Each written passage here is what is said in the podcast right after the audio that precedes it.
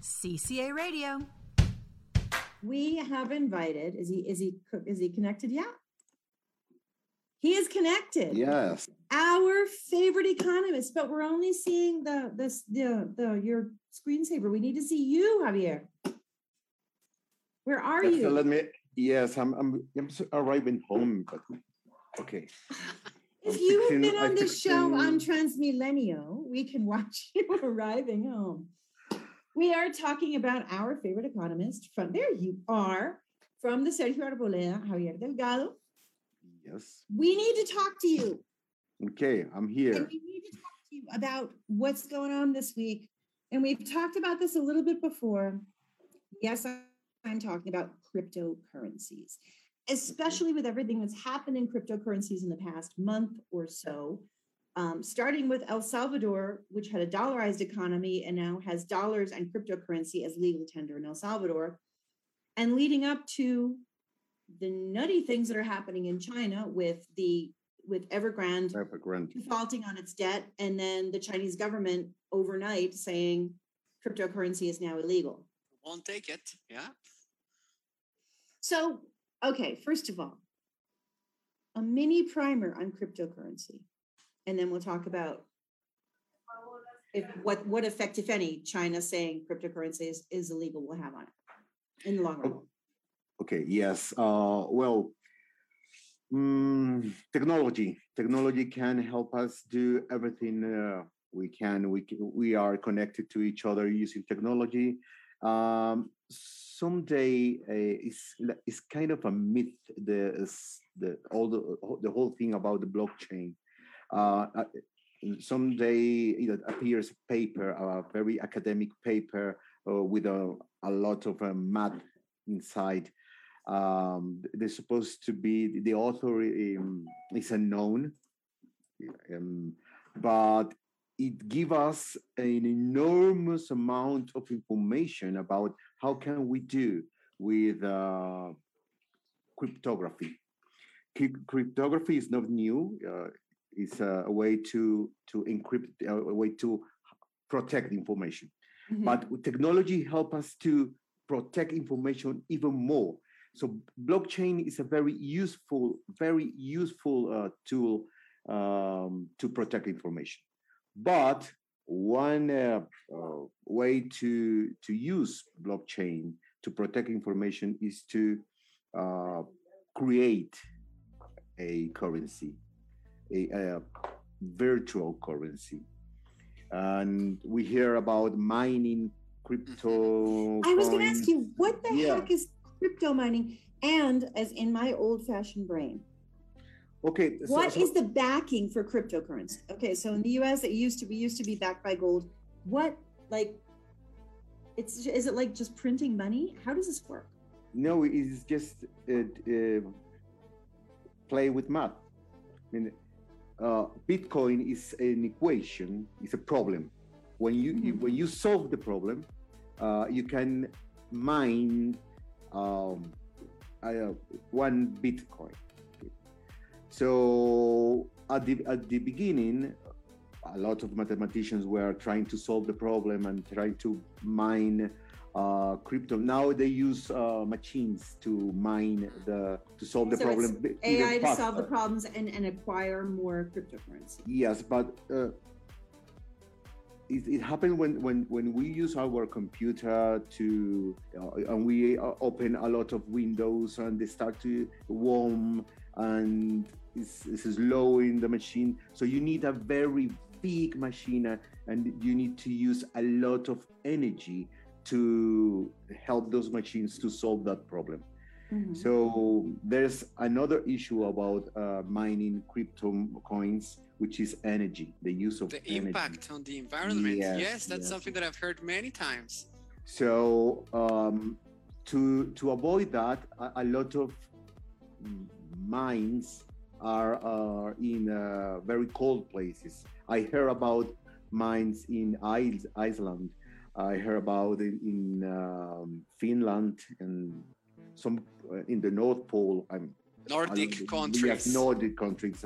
They they plant. They use the, the, the cold weather to to cool the machines.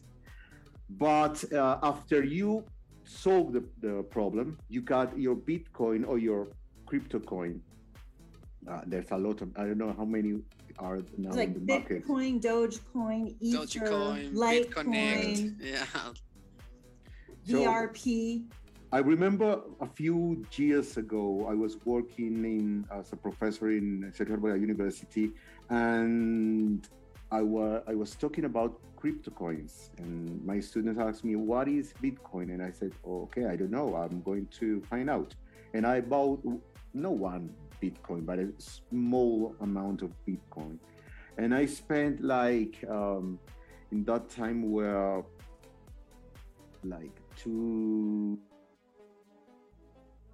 hundred thousand pesos, something like that. And what did you get? Like a very small Zero percentage. point zero zero. I, I'm. I, Of a Bitcoin. You have it there. Zero point zero zero three one nine eight six. Uh, Bitcoin. Because Bitcoin right now is worth like forty-two thousand dollars. Yeah, 41. The, the market just closed. For one Bitcoin. yes, for one Bitcoin. So you bought but a, you bought a at very small portion of a Bitcoin. yes, uh, at that time the Bitcoin were 12,000.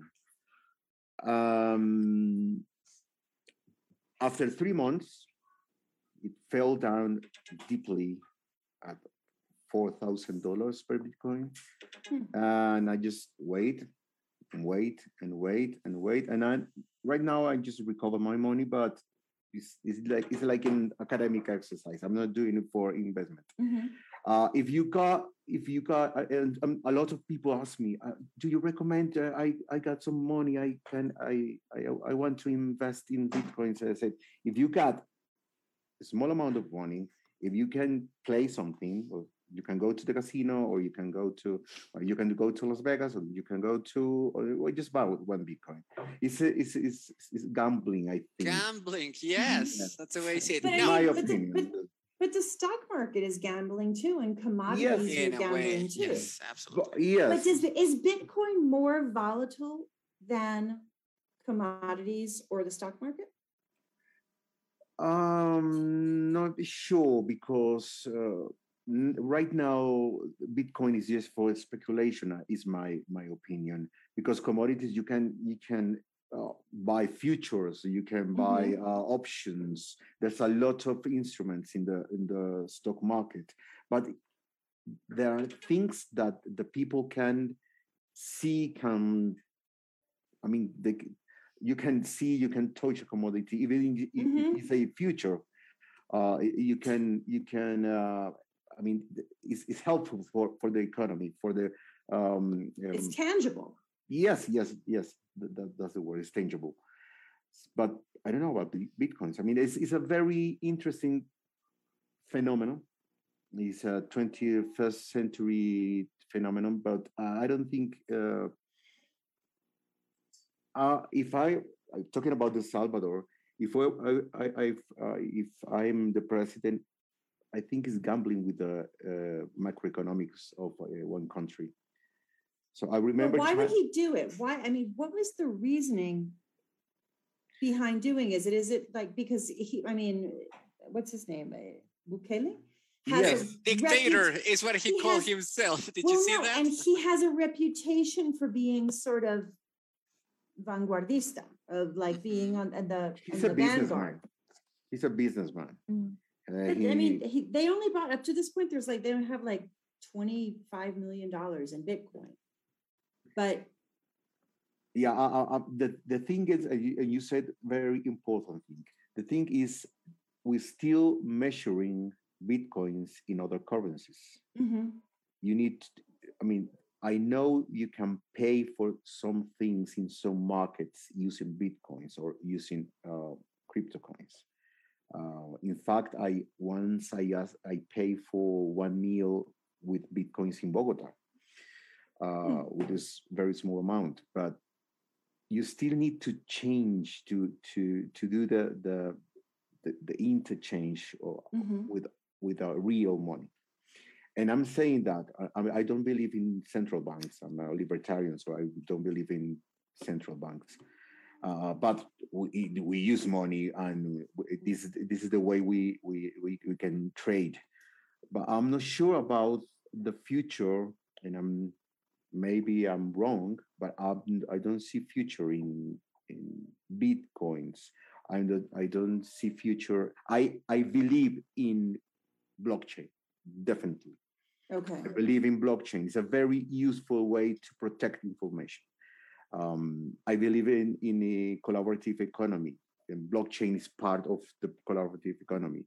But blockchain, I mean, bitcoins are is, is like a, a way, a very risky way to implement the the technology and the whole process and the whole complex thing, which is the blockchain.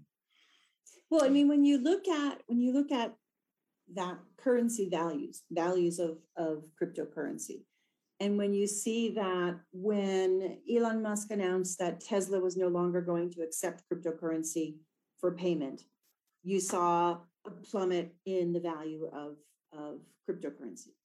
And when you saw this past weekend, after the whole Evergrande situation in, in China, and then the Chinese government saying, we're no longer going to accept cryptocurrency. And you see sort of this other plummet.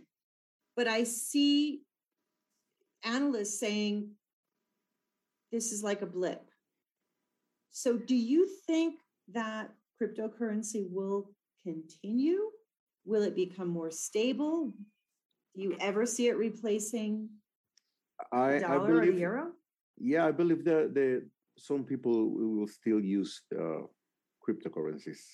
Um, not for big business, uh, or maybe I don't know, but uh, is is uh, is is in the market. In the market, will say uh, what what is the future.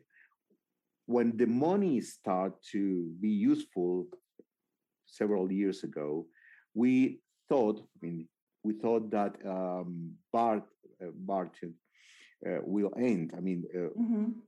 But, bartering's come back. Yes, yes. Bartering is and, back. You, never, Mr. Libertarian, this yes. the, the, the collaborative economy is about bartering. Yes, so yes. we're going back to so thousands so of years ago. Someday the money appears and we still use money.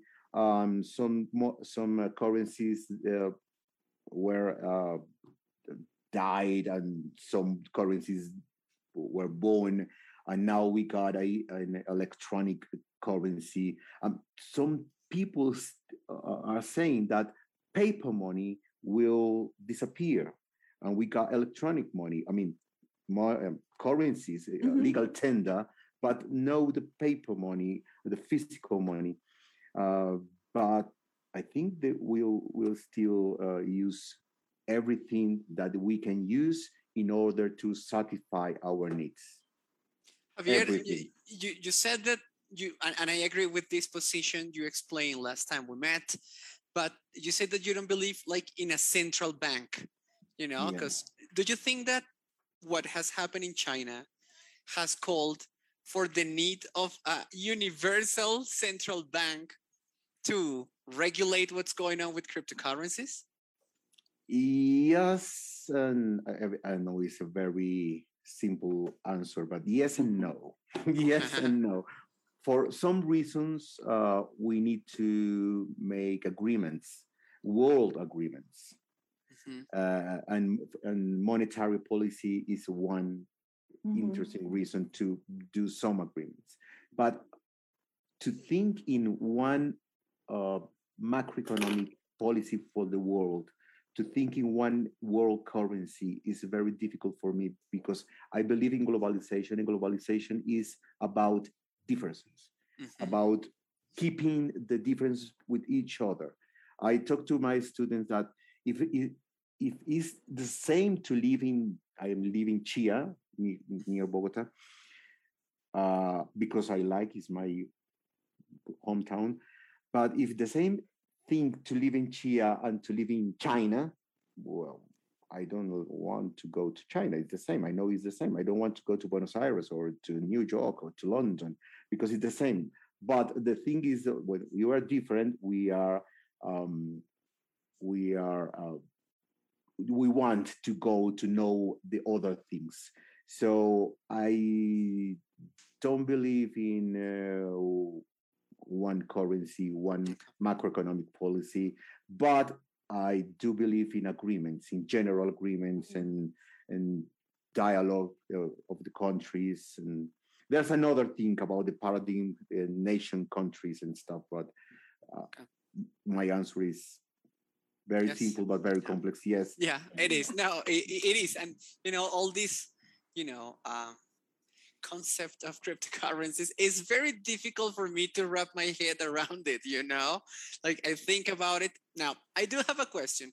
Do you think that this decision made by china would um, engage other countries to have similar reactions towards cryptocurrencies? Definitely.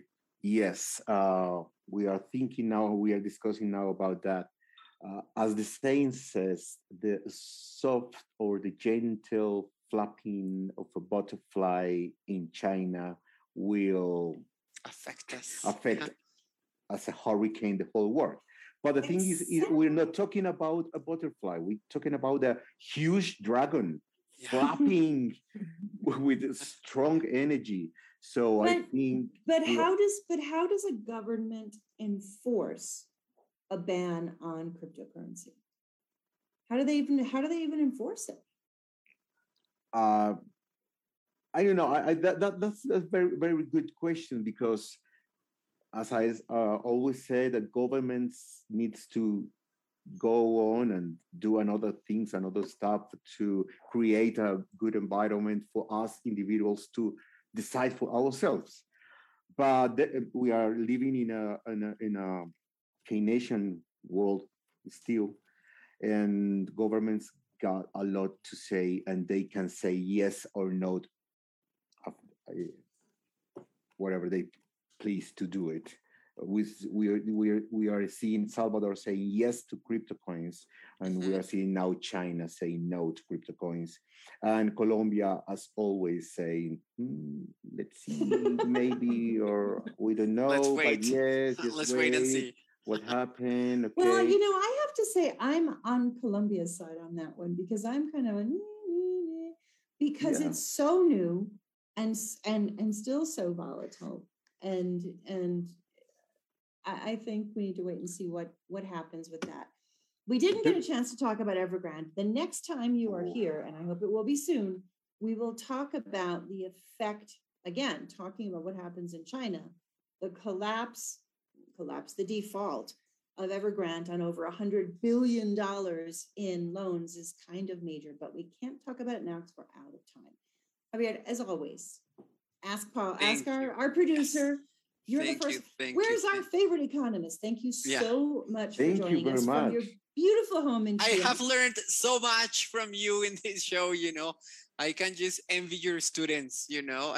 your class is a class that I would like to go, sit, take notes, learn tons. Thank you very much, Javier. Thank you very much. It's my pleasure always to be here. Um, um, I'm just think uh, the economy is a different thing. I mean, it's a, it's, a part of our lives. Uh, mm-hmm. We all are economists. We don't have to study economy. But you're still my favorite. You're still. Thank you favorite. very much. CCA Radio.